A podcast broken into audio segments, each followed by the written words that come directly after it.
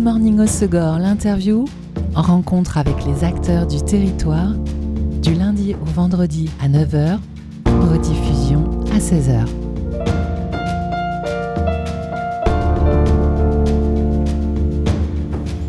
Bonjour à tous, bienvenue dans Good Morning au Segor, l'interview sur Web Radio. Aujourd'hui, je vous propose de consacrer une demi-heure de notre journée pour parler surf, médias et environnement en compagnie de Gibus de Soultray, directeur de la rédaction du Surfers Journal. Bonjour Gibus.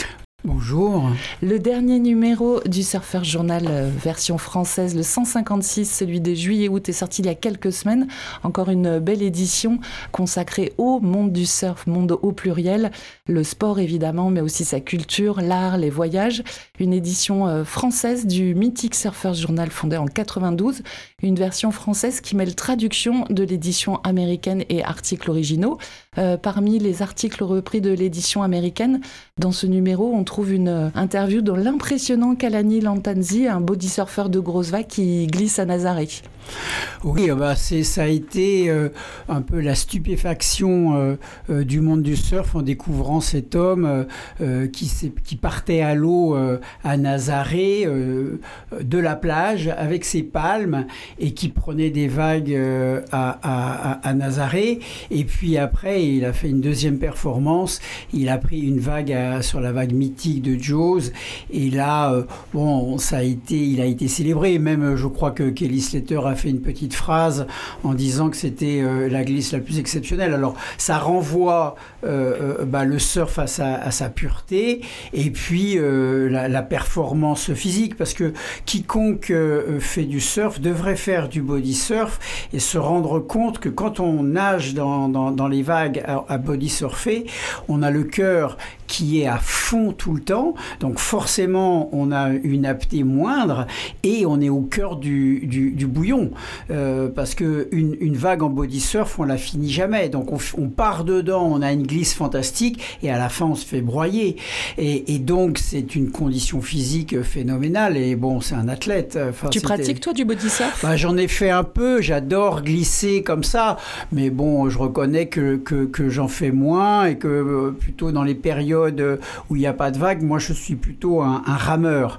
C'est-à-dire soit je fais du paddleboard ou soit euh, je pars avec ma pirogue et puis je pars en mer euh, ramer pendant deux heures. Euh, voilà.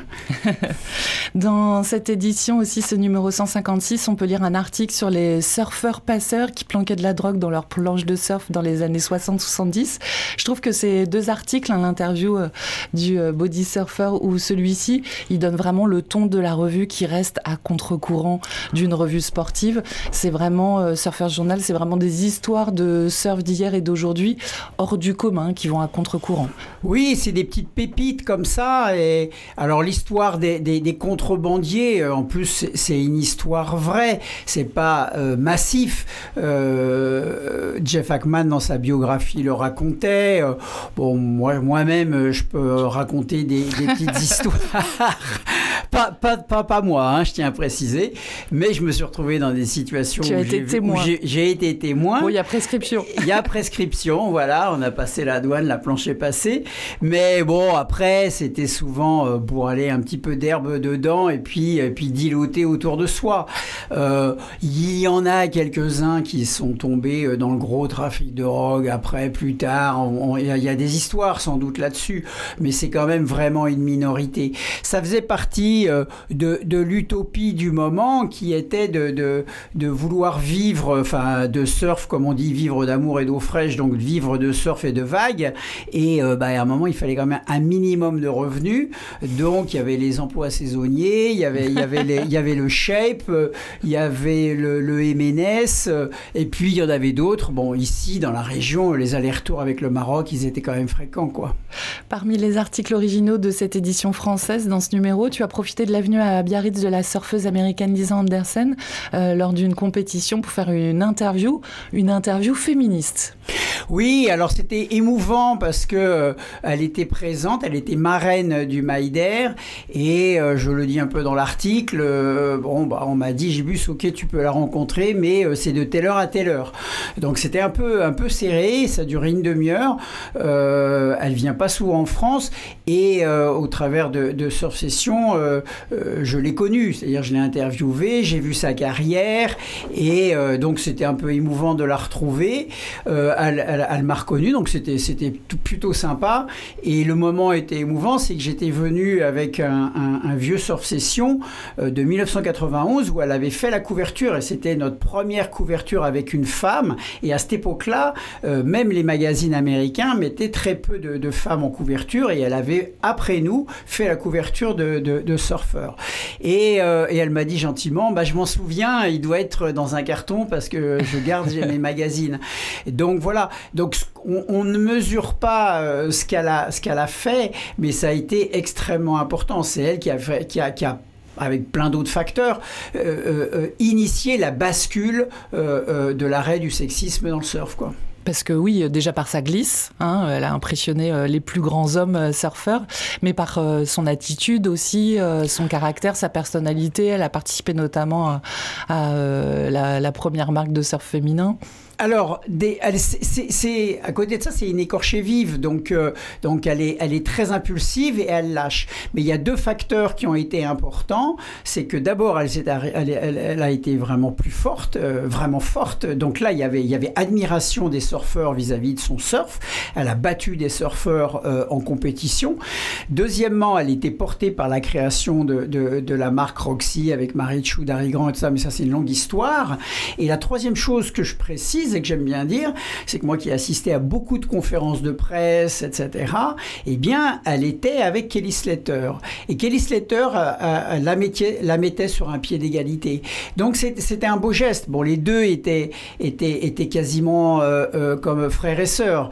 Ils, sont de Floride, ils sont issus un peu du même milieu social, ils ont eu les mêmes problèmes familiaux, etc. Et il y avait un peu la même rage des deux côtés. Mais, mais Kelly, il aurait pu rester homme, et puis moi j'ai mes titres. Et donc il la rehaussait, parce qu'à côté de ça, c'est une femme quand même assez timide. Et euh, voilà. Et donc elle a, elle a impulsé, et puis du coup, elle, elle, elle, est devenue une figure euh, euh, au même moment où il y avait une bascule aussi du surf avec de, de, plus en plus de filles qui se mettaient à surfer. Bon, le temps était compté dans cette rencontre, mais l'interview est vraiment très très sympa à lire.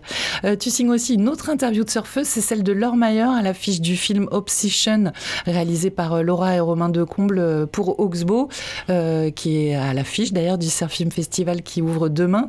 C'est une surfeuse hors norme aussi, hein, et multifacette. Elle danse le flamenco et puis elle a créé une marque et elle est partie s'exiler en Australie. Alors le parcours de Laure est, assez euh, admirable en soi pour, quelqu'un qui a, pris euh, son, parcours en main. Là également, euh, bon, je l'ai un petit peu suivi parce qu'elle est de la génération de mon fils Antonin. elle était au lycée à Saint-Jean-Luz. Elle connaissait les copains des copains de mon fils. Et puis, elle, a fait le Master Gliss auquel je, je donne quelques cours sur l'histoire du surf. Et donc, je me souviens d'elle. Et son projet au sein du Master Gliss, c'était de, créer une marque. Et après, je la voyais surfer, et nous, on était en maillot, et elle, elle portait euh, ses, vêtements en lycra qui lui recouvraient tout le corps. Et après, au même moment, elle a été euh, barwoman euh, au, bar à Guettari, etc. Donc j'ai suivi un peu son parcours et euh, sans le connaître vraiment. Et puis, bon, bah, après, elle a fait sa, sa, sa voix euh, sur, en, en, Australie. Je raconte donc toute cette histoire. Et son film est, est tout à fait euh, original. Du reste, il est très apprécié. Là, j'ai discuté avec Thomas Lapré, le diffuseur du film. Il disait qu'il était vraiment apprécié par le public. Parce que c'est le, un film sur le partage. C'est-à-dire qu'elle aurait pu faire un film autour d'elle. voilà. Et non, elle a décidé d'être elle avec quatre, quatre ça, la commande initiale d'Oxbow, c'était elle toute seule et elle a demandé. voilà, bon, Oxbow lui, lui, laissait carte blanche, lui a dit bon, écoute, voilà, tu as un petit budget, on te laisse faire un film. Et du coup, elle a été allée chercher ces deux réalisateurs euh, qui ne sont pas issus du milieu du surf, mais qui sont des gens qui font des documentaires qu'elle connaissait. Et puis, elle, elle, est partie sur un voyage avec l'idée de rencontres. Et de, donc, elle connaissait quelques personnes, d'autres pas. Et donc, elle a fait ce film où elle a fait parler les unes et les autres, chacune avec leur, euh, personnalité. Et euh, il en ressort, bah, voilà, cette diversité, cette nouvelle approche du surf féminin qui donne un autre regard, sans doute plus tourné vers le, vers le partage, le goût de la sensation, et, puis l'apprentissage d'un terrain qui a longtemps, été occupé par les hommes. Et d'ailleurs, euh, pour voir Obsession, le film dans lequel elle apparaît, c'est dimanche à 16h45 à la Chambre d'amour à Anglette au Surfing Festival. Euh, tu apparais aussi dans un film qui est à l'affiche de l'International Surfing Festival d'Anglette. Euh, il sera projeté dimanche à 22h50. C'est Swinging Summer, un film sur l'artiste Olivier Milagou. Oh là, c'est une longue relation qu'on a parce que c'est devenu un, véritable ami et il est chroniqueur de Surfer Journal en présentant des artistes euh, tous les deux ou trois numéros.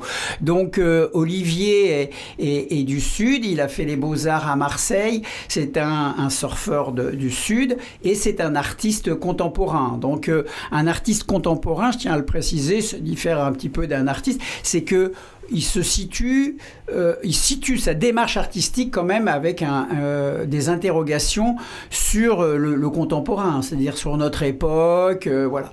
Et donc lui, la thématique culturelle qu'il a, qu'il a attaqué, enfin approchée, c'est la culture du littoral et par là même la culture surf. donc je ne vais pas raconter toutes les œuvres qu'il a fait. Il est, il est un peu plasticien, c'est-à-dire qu'il sait aussi bien peindre que que sculpter, ou il a des démarches d'installation, voilà. Et un des critères, puisqu'il a fait des installations avec des planches de surf, je ne vais pas rentrer dans le détail, mais on sait, on sait plus, de par la rencontre et l'amitié qu'on a développée, à utiliser ces planches et, les surfer. Et une fois, euh, il était venu même sur la côte basque, on avait surfé des planches avant qu'elles soient euh, euh, présentées au CAPC à Bordeaux, avec après des gens qui les prenaient avec des gants blancs, alors que juste avant, on les waxait et on surfait avec. Donc ça, c'était sa démarche. Et là, il avait fait toute une série de planches, euh, euh, bon, euh, un peu, un peu mythiques, et dont une qui représentait un tiki. Et la DRAC de la région PACA avait décidé de faire un petit film autour de lui, par sa démarche, d'extérioriser son art pour le mettre dans le, dans le milieu naturel, un peu différemment du land art. Et, et donc, du coup, bah, ils sont venus ici euh, pour filmer et qu'on surfe ensemble. Malheureusement, les conditions de, vague n'ont pas été euh, propices, mais on y est allé, on l'a fait, et ça a fait l'objet de ce petit film qui est en même temps une présentation de l'artiste. Donc à découvrir au Surfing Festival dimanche à 22h50. C'est l'autre euh, dimension importante hein, du Surfer Journal euh, L'Art. Euh, d'ailleurs, dans ce numéro, il y a une formidable et passionnante rencontre avec l'artiste Jean Julien qui expose dans le monde ses peintures, ses dessins. il a vraiment un art poétique. Il aime bien jouer avec les, les lignes et puis les trompe-l'œil. Alors Jean Julien, le milieu surf, le connaît peut-être pas très bien. Pourtant, euh, c'est un, artiste qui est pour moi euh, plutôt méconnu en France, bien qu'il ait fait des installations à Nantes, euh, à Lyon et, même à Paris, mais qui est connu mondialement, aussi bien en Corée qu'à Los Angeles, New York, Japon, et puis il fait des expositions dans son petit village de Bretagne. Son père a été maire de l'Éconil, c'est une petite euh, commune près de la Torche. Il a grandi euh, dans cette région et après il a fait euh, l'équivalent des beaux-arts à Londres, ce qu'il a lancé un peu en étant un peu multi-activiste dans l'air, dans, l'art, pardon, aussi bien bon en, dessin, c'est quelqu'un qui peint, qui, fait des crobars, donc qui, qui, dessinait pour les unes, les unes des journaux, et qui également faisait un peu la sculpture et puis du tableau, travaillant pour des marques, etc. Mais toujours avec un, personnage qui, qui, le représente un petit peu. Et pour les auditeurs qui le connaissent pas, c'est un peu comme les personnages de Saint-Pé, c'est un mélange de, de Tati et de Saint-Pé. Et, et donc c'est un artiste que je suivais. J'avais même proposé à l'édition américaine de faire un sujet sur lui du, à cause de sa dimension internationale. Bon, il répondait pas. Et donc, j'ai pris euh, l'initiative d'aller le voir dans son atelier. Et au même moment, bah, euh, actuellement, il a une grande exposition euh, au, MIMA. Le MIMA à, Bruxelles, c'est un peu l'équivalent du Palais de Tokyo à Paris. Et il a une exposition qui, qui dure six mois avec toute son, toutes ses œuvres. Enfin, voilà. Donc, c'est un, un, grand artiste. Et, et puis, bon, bah, le, le surf était très important dans, dans, dans, dans, dans, son, dans son identité. Il y a une dimension océanique, oui. Océanique, et, puis c'est une douceur, c'est une vraie douceur et un humour, un humour un peu, un peu absurde et en même temps rêveur. Ça fait du bien. Oui, tout à fait. bon, on va rester dans l'art, on va se faire une pause en musique avec un titre de ton choix. Tu as choisi euh, Bonjour mon amour, le single éponyme du nouvel album de euh, Camille Béraud. Pourquoi cet artiste? Pourquoi cette chanson? Alors, euh, Camille Béraud, c'est une, une, chanteuse de jazz que j'ai découvert il y a peu. et en fait, bon, elle, s'est fait connaître avec, en, interprétant Giant Stead de, à la voix de John Coltrane de façon phénoménale phénoménal. Donc euh, c'était déjà, bon, John Coltrane, moi j'adore le jazz et, ça m'a beaucoup ému. Du coup, je me suis intéressé à cette euh, chanteuse qui a deux aspects, qui a fait de la vocalise et qui joue avec des groupes de jazz et qui par ailleurs est chanteuse avec des paroles qu'elle écrit elle-même. Et des paroles un peu délurées, un peu surréalistes, sur un ton un peu jazzy. Et là, elle en a écrit une, c'est son album de 2023, globalement qui s'appelle Bonjour mon amour, et cette chanson est assez marrante vous allez l'entendre. Bonjour mon amour, je te remercie de m'avoir commandé, je fais abat jour. Sur mon bras des boutons pour me localiser, mon sourire est réglable, mes pensées modulables. Bonjour mon amour, tu peux me ranger à côté de l'évier, pas trop loin du four. J'aurai l'œil sur ce que je t'ai préparé, mon corps est pliable facilement manœuvrable.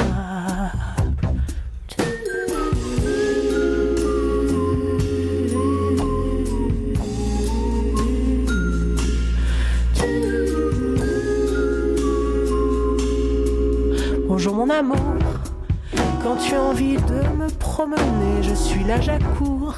Je fais toujours bonne impression en soirée, je sais faire la table restant présentable. Bonjour mon amour, il se peut que parfois tu en aies assez, qu'il soit nuit toujours. Dépose-moi devant la porte d'entrée, je suis adaptable, toujours achetable.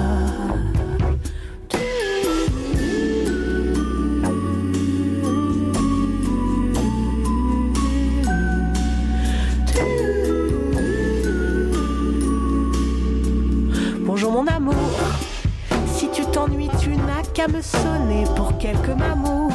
Un petit plat ou un massage des pieds, je serai irréprochable. Pour t'être indispensable. Bonjour mon amour, s'il te vient soudain l'absurdité, l'envie un beau jour de me rendre au magasin, de m'échanger, tout est rattrapable. Je suis infatigable.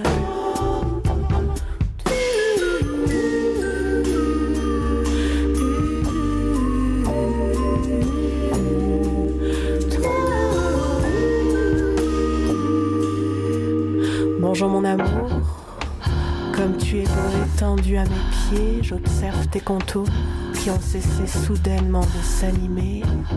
Tu vois de quoi je suis capable pour nous rendre tous deux inséparables. Bonjour mon amour, c'est Camille Berthaud dans Good Morning au Segor sur Web Radio. Programmation musicale de mon invité aujourd'hui. Je suis en compagnie de Gibus de Soultray, directeur de l'édition française du Surfer Journal. Le numéro 156 est actuellement en kiosque. On vient d'évoquer euh, quelques articles ensemble. Gibus, tu as lancé euh, cette édition en France en 94, deux ans après l'ouverture de l'édition américaine, avec l'autorisation évidemment des fondateurs. C'est une aventure qui dure depuis 156 euh, numéros. Comment se porte la revue aujourd'hui?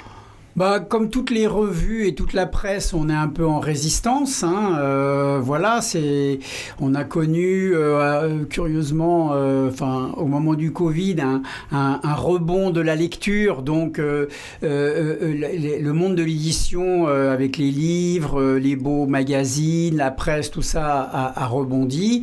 Et puis là, on est revenu un petit peu à la normale. Et puis, comme tout le monde, confronté à des coûts de fabrication qui ont euh, euh, qui se sont enflammés.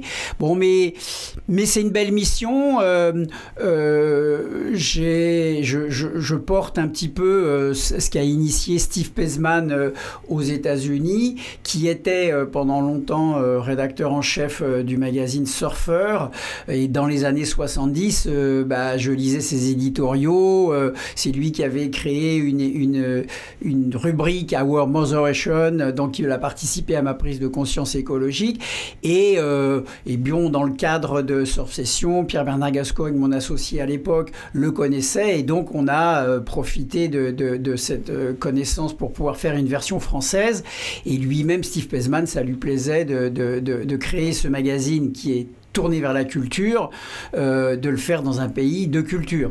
Et puis, euh, bon, bah, en 2014, j'ai pris mon indépendance euh, par rapport à Succession et je le fais moi-même. Et, là, bon, bah, je suis un auto-entrepreneur, hein, c'est-à-dire je fais les articles, je fais la comptabilité, les cartons, enfin voilà, je fais tout.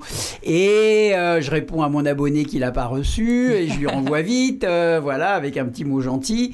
Et, et en même temps, j'essaye de modifier un petit peu la ligne rédactionnelle française pour y apporter notamment un peu plus de, parité que je, qui me paraît importante. Donc que dans chaque numéro, euh, il y ait des articles autour des femmes ou faits par des femmes. Et, euh, également une dimension écologique, sent que le, contexte dans lequel on est en, Europe est, différent. Je pense qu'on a un public qui a une prise de conscience euh, quand même des transformations de la société qui est plus avancée en Europe qu'aux États-Unis. Et donc, je veux être dans, dans, dans cette mouvance. Et puis, c'est mon état d'esprit. oui, de toute façon. Qui sont les lecteurs d'ailleurs euh, du Surfer Journal de cette édition française? Plutôt euh, en kiosque, plutôt par abonnement? Alors, il y a une répartition à peu près euh, euh, un, tiers, deux tiers. Euh, la répartition, elle est, elle est plutôt sur les côtes. Hein, voilà. Euh, on voit bien que l'Aquitaine et puis même la côte bretonne. Donc, les, les, voilà. Après, euh, ça, c'est une répartition que je vois au niveau des, au niveau des ventes, mais j'ai pas fait de sondage euh, sur la parité. Je pense que j'ai quand même un, un lectorat majoritairement masculin. Euh, mais c'est ça qui me plaît. Euh, D'abord, c'est assez amusant. J'ai souvent des, des, ou des mères de famille qui, qui abonnent euh, leur fils ou des compagnes qui, qui abonnent leur, leur copain surfeur. Et je leur dis, mais, mais il est pour vous aussi. J'ai le droit de le lire. voilà. Et puis, ça me paraît important euh, dans l'évolution justement de la pratique du surf et de cette évolution par rapport au sexisme, que ce soit justement les hommes qui lisent et qui s'intéressent euh, aux articles sur les femmes et qui s'intéressent aux, surfeuses et, comment les, voilà, il faut qu'il y ait un échange, il faut que ça aille la balle elle aille dans les deux sens. Le féminisme n'est pas simplement euh, euh, une prise de position des femmes, il faut qu'il y ait aussi euh, une acceptation et une reconnaissance et un mélange de la culture féminine masculine dans le surf par les hommes. Malgré cette augmentation du prix des papiers et euh, du coût de l'énergie, etc., tu as choisi de ne pas augmenter la revue. Euh, elle est toujours à 13 euros. Pourquoi ce choix et comment tu arrives à t'en sortir? Bah, C'est un choix, euh, c'est un choix euh, à la fois euh, un, peu, un peu militant et puis, de toute façon, on le sait, dès lors qu'on augmente un prix sur un produit qui n'est pas essentiel, essentiel on, on, prend des risques et on on a forcément une érosion. Alors après, comme on augmente le prix, on gagne sur la marge et puis après on compense économiquement, mais au final, finalement, on a un peu moins de lecteurs et donc c'est quand même le but du jeu, c'est de toucher le plus de monde possible. Et puis c'est un engagement, c'est-à-dire c'est de dire, bah moi je fais un effort, donc bah je, coupe au maximum euh, euh, euh, mes coûts par ailleurs, je me réduis moi-même dans, ma rémunération, et puis par contre, je vous engage, vous, à, rester fidèle et, je garde le même prix pour vous. Donc c'est donnant-donnant pour, faire maintenir ce magazine où je leur, disant, bah, je leur dis à mes lecteurs, vous participez à la culture du surf en, achetant cette revue. Et, vous participez aussi globalement en, achetant des magazines ou des livres à une diversification de, la démarche culturelle qui aujourd'hui, notamment dans le surf, euh, a commencé à être de plus en plus réduite en passant par les réseaux. Et, oui, c'est ça. Au-delà de, la, voilà. au de la crise économique et du papier, c'est la crise des médias papier hein, d'une manière générale. C'est la crise des médias papier et puis il faut, faut l'avouer, il y a, y a euh, un média comme Instagram euh, s'est installé dans le surf de façon phénoménale. c'est un média qui est, qui est doux. Hein, il n'y a, pas de polémique. comme, comme, sur Facebook, il est plutôt bienveillant et il s'appuie sur l'image. Et donc, euh, l'image, évidemment, véhicule les sports de glisse, euh, animés ou photos. Euh, voilà. Et puis, on rentre dans un monde où bah, le surfeur, il est, son propre médiateur.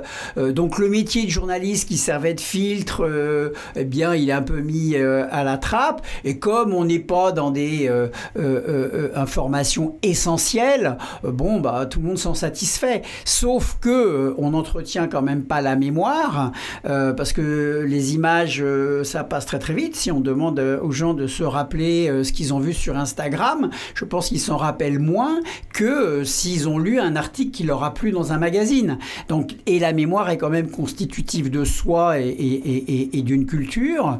Et puis, puis bon, il faut une diversification. Alors, l'histoire des médias montre que aucun média n'a étouffé euh, le média précédent, mais néanmoins, euh, euh, bah voilà, la radio elle est là, la télévision ne l'a pas annihilée, la télévision est toujours là aussi, mais on voit bien quand même que tout ça, ça crée une diversification et une offre plus en plus grande aux gens. Bon, alors avec l'âge, je comprends tout à fait, Instagram, eh bien, on, c'est un média du, du, du, moment quand on est jeune, puis après on a envie de se constituer. Donc j'invite même bah, tous les lecteurs à, à plonger puis c'est un moment d'apaisement, une lecture. On prend un magazine, on le lit ailleurs, euh, on se coupe, euh, ou un livre. Hein. Enfin voilà, la lecture euh, est quand même très importante, à mon avis, dans la constitutive de soi et d'un regard critique. Et puis en surf, c'est superbe, hein, ces photos sur Instagram. Oui, sur alors... une double page d'un beau papier, c'est quand même autre chose. Tout à fait. Et puis, ce qu'il faut voir, c'est que sur Instagram, qu'est-ce qui fait la différence entre la, belle photo d'un photographe et puis un snapshot, voilà. Et puis, tandis que la dimension photo de, Surfer Journal est, quand même très élevée. Et pour les amateurs de photos, et je sais euh, euh, le, travail que fait le directeur photo, c'est vraiment du, haut niveau. C'est-à-dire que c'est une reconnaissance du métier de photographe, quoi qui existe encore. Qui existe encore et c'est un métier que j'ai vu être confronté à des difficultés. J'ai cru à un moment même qu'il allait un peu euh, disparaître. Alors, il disparaît euh, en tant que métier capable de nourrir du matin au soir un photographe. Et la plupart des photographes euh, ont un second métier, voilà, hein, euh, à part quelques-uns. Mais, mais la passion, la, quête de l'angle, d'être là au bon moment pour la session, ou à l'eau, ou, sur la plage, bon, on n'a qu'à le voir sur les plages dans les Landes, dès qu'il y a une belle session sur la plage, je sais pas, il y, a, au moins 4 ou 5 photographes qui sont à la gravière euh, voilà, et tous ne vont pas avoir des photos publiées. Tu es journaliste et surfeur engagé. Tu as cofondé le mouvement citoyen Rame pour ta planète en 2018. Donc, euh, c'est un collectif de surfeurs qui souhaitait sensibiliser les politiques euh, de l'urgence de protéger notre planète. Un mouvement qui est né qui était né pour se faire entendre notamment en amont du G7 hein, qui s'était déroulé à Biarritz. Donc le G7 c'était en 2019. Entre-temps, entre la fondation 2018-2019, il y a eu plus de 70 rames qui ont été organisées et suivies. Il y a eu un film documentaire aussi, euh, Rame pour ta planète, réalisé par euh, Sabina Ourcade et Lucie Franchini, qui retrace cette mobilisation. Où en est le mouvement aujourd'hui? Alors le mouvement, en fait, il y a une troisième étape qui a été importante, j'aime bien le raconter, c'est que euh, y a eu un projet de, piscine à vagues à Saint-Jean-de-Luz dans les locaux adjacents de, de Quicksilver avec un terrain qui était en partie municipal et en partie appartenant à Quicksilver. il y a eu une mobilisation de l'opposition municipale, une pétition qui a été lancée et le mouvement Rame pour ta planète l'a orchestré. Et finalement, euh, les, gens de Quicksilver ont considéré que c'était nuisible à leur image et l'ont arrêté. Donc, euh, euh, on a prouvé par l'impact qu'on avait et la sensibilisation qu'on avait créée autour de l'environnement l'année précédente que bah, ça a nourri cette pétition. Donc, c'est une opération en, trois actes. Et après, on s'est arrêté tout simplement parce que c'est un mouvement citoyen. C'est-à-dire qu'aujourd'hui, euh, les associations de surfeurs de défense de l'environnement, bon, il y en a deux notoires. En premier lieu, euh, Surfrider Foundation et puis euh, la Water Family. Mais après, il y a plein d'autres associations. Et nous, on ne s'était pas du tout constitué en association loi 1901. On s'appuyait un petit peu sur les gens de Surfrider pour d'un point de vue logistique. Mais c'est un mouvement citoyen. Et, et donc, après cette grande rame qu'on avait faite à la veille du G7, on a réuni euh, plus de 400 surfeurs euh, et sans même un objectif précis, c'est-à-dire juste euh, et monsieur les présidents des différents pays, écoutez l'océan. voilà, donc ça a été une belle mobilisation. Et toute la presse en a parlé parce que ça a eu lieu juste avant, etc. Bon, et le film, en plus, a décliné. Alors, il y a eu le Covid qui est un peu, gêné, mais, il a eu sa diffusion. Donc, c'est une belle histoire. Et, voilà. Bon, maintenant, il faut peut-être en réfléchir une autre, euh, parce que réellement, on se retrouve cinq ans après, et réellement, moi qui ai été avec François Verdet et toute l'équipe, Lucie, tout ça, un peu porteur de ce message, on n'aurait pas imaginé que cinq ans après, on portait la parole des, scientifiques du GIEC, mais que la réalité se transformerait aussi vite. Assiste à une, pas une transformation, on assiste à une métamorphose hein, du climat et de, notre environnement. Bon, alors nous, on le perçoit parce qu'on est dans l'élément naturel, l'eau est chaude, il y a des algues, voilà. Après, moi, j'ai évidemment, étant journaliste, j'ai une écoute euh, très pointue de tout ce qui se fait, de tout ce qui est dit, etc. Et la situation, elle est quand même, euh, euh, enfin, voilà, elle est là. Alors, elle est grave, oui, mais on, est tout à fait capable de l'affronter. Simplement, là, il faut, faut plus être attentiste, il faut, il faut rentrer dans la réactivité. Et, et, on n'aurait pas cru que, euh, que, que, ça serait aussi rapide. Bon, l'exemple le, le, plus fort, hein, c'est ce qui s'est passé, l'annonce qui a été faite par un glaciologue euh, à propos de l'Arctique. Donc, euh, L'Arctique, l'été, normalement, bah, ça reste toujours couvert de glace. Et il y avait une prévision à 2050-60 que cette glace, l'été, euh, soit fondue. Et là, ils, mettent l'échéance à 2030. Donc, c'est dans 6 euh, ans et demi. Donc, dans 6 ans et demi, l'été, il n'y a plus de glace en, en, Arctique. Et là, il faut bien comprendre que beaucoup de choses vont se transformer. quoi. D'ailleurs, il y a quelques années, euh, ces pensées écologiques et philosophiques autour de l'environnement, euh, tu les avais partagées dans un livre intitulé euh, Le surf change le monde, audition Venter. C'était euh, donc un essai paru en 2020, l'année de la crise Covid, où on espérait tous la naissance d'un nouveau monde. Il n'est pas arrivé encore ce nouveau monde. Alors que le, que le nouveau monde arrive, je pense que c'est beaucoup plus compliqué parce que euh, même ces échéances de temps de 2030, tout ça pour moi me paraissent, euh, voilà, on fonctionne euh, avec, avec ces limites de temps. J'ai plutôt tendance à dire qu'il faut sortir du temps, il faut sortir des échéances de temps et, travailler sur ce qui advient. Et, et pour cela, le, le surf est, est un laboratoire fantastique. La première chose, c'est que le surfeur, dans sa pratique, dans son activité, il est confronté à une productivité, c'est-à-dire prendre des vagues, qui dépendent de la ressource. Et la ressource n'est pas infinie, mais elle peut être là comme elle peut pas être là. Elle est totalement capricieuse. Et donc, on ne peut pas décider de soi-même euh, de sa productivité, et on est rendu au rythme de la ressource. Et donc, on, développe une activité qui fonctionne en fonction du rythme de la ressource. Et, et, on en ressort joyeux. Donc là, il y a un modèle de réflexion euh, qui, qui, qui, qui, est, à bien des applicable plein d'autres choses. Un, un, goût, un plaisir, un mode de vie, enfin, notamment pour les goûts alimentaires, c'est un changement. les, les neurobiologistes l'ont analysé. C'est trois semaines. C'est-à-dire à partir du moment où on veut arrêter de de mettre du sucre dans son café, c'est évidemment le sucre est très amer et au bout de trois semaines, on, en a toutes les saveurs. Si on reporte ça un peu à nos modes de vie, etc., la transformation n'est pas si compliquée. Bon, après évidemment, il y a beaucoup d'enjeux euh, euh, euh, financiers. Il y a la problématique de l'emploi, c'est-à-dire que dans nos têtes, on n'existe que par un emploi rémunéré. Et donc, si on n'a plus de rémunération qui est rapportée par une productivité, quid? On n'existe plus. Mais il faut sortir de ces raisonnements. Alors là,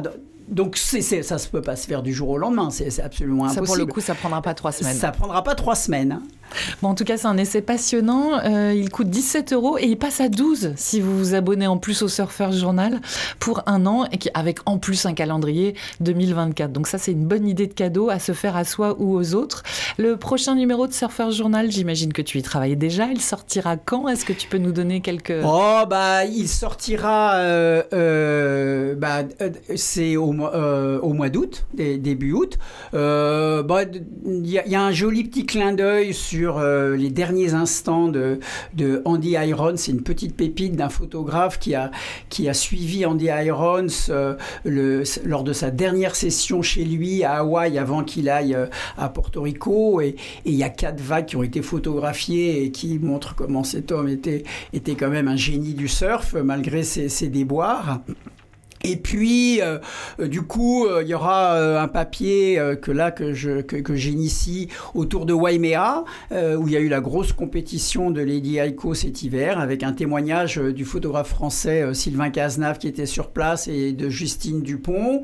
Et puis toute une série d'autres articles sur aussi un peu l'aspect environnemental, sur l'aspect artistique également donc euh, je veux pas tout dévoiler pour, euh, pour laisser la surprise du, du, lecteur. Bah, merci en tous les cas de m'avoir reçu et, et, puis bravo à ta radio, Wave Radio. Euh, voilà, pour être en étant surfeur invité à Wave Radio, c'est toujours un plaisir. c'est vraiment un plaisir de t'accueillir. Merci pour ton travail autour de ces histoires et cette culture du surf. Et donc vous pouvez trouver le numéro 156 en kiosque. On peut suivre tes aventures surf presse et environnement sur Instagram. Gibus. Et pour euh, Surfers Journal, c'est sur le site surfersjournal.fr. Merci beaucoup. Merci beaucoup. Et on se voit au Surfing Festival, Tout à fait. C'était Good Morning Osogor, l'interview. Rencontre avec les acteurs du territoire, du lundi au vendredi à 9h, rediffusion à 16h.